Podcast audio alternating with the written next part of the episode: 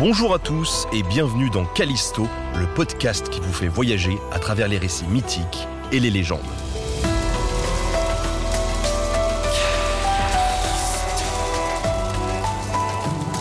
Aujourd'hui, direction l'Afrique à la découverte de l'espiègle échoue.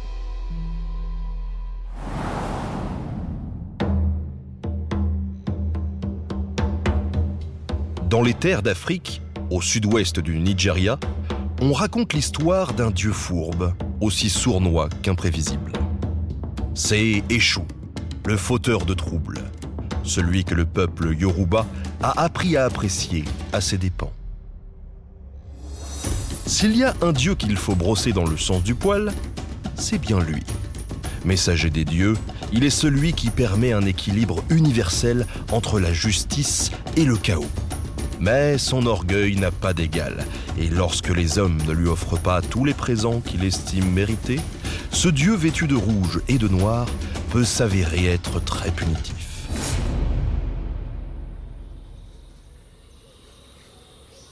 Le roi d'une contrée lointaine en a fait les frais.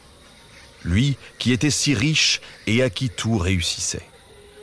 Son royaume était le plus étendu de tous lui apportant abondance et prospérité.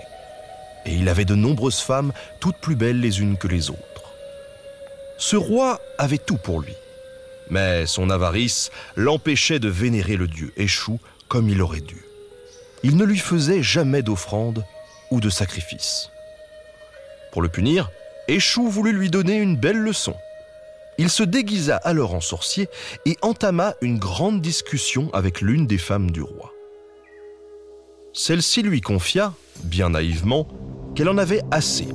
Elle se sentait délaissée par le roi qui ne lui témoignait plus aucune affection. Éperdument amoureuse de lui, elle demanda au sorcier s'il pouvait l'aider.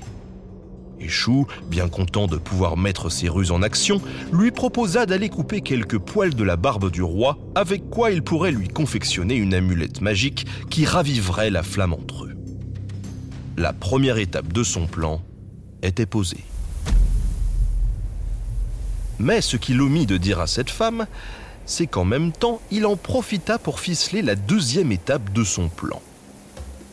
En effet, il se déguisa en serviteur pour rencontrer le fils aîné du roi. Échou savait très bien qu'il ne faisait pas confiance à son fils, le soupçonnant de vouloir prendre sa place un peu trop vite. L'esprit demanda alors au fils du roi de préparer son armée, lui indiquant que son père allait partir en guerre et qu'il fallait être prêt. Enfin, pour mener à bien sa ruse, il alla voir le roi, déguisé sous l'apparence d'un autre serviteur, et lui suggéra de faire très attention, car des rumeurs couraient tout le long du palais. Sa femme voulait sa mort afin de mettre son fils sur le trône. Le roi fut surpris, mais sembla tomber dans cette dernière étape du piège des choux.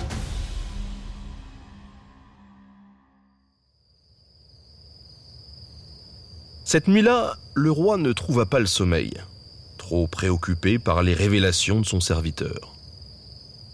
Alors qu'il faisait semblant de dormir, il sentit un mouvement auprès de lui. Un glissement silencieux, quasiment imperceptible. Il sauta d'un bond hors du lit et il aperçut sa femme avec un couteau entre les mains qui se mit à crier de peur et de surprise.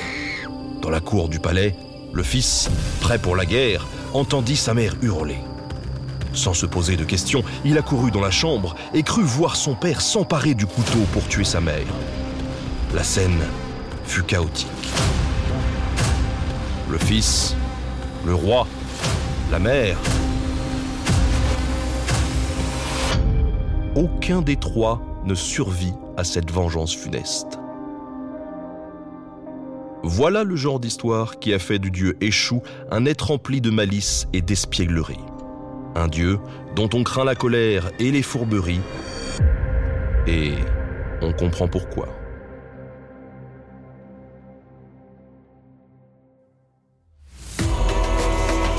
Le podcast Callisto, c'est des mythes et des légendes. Alors abonne-toi pour ne pas louper les prochains.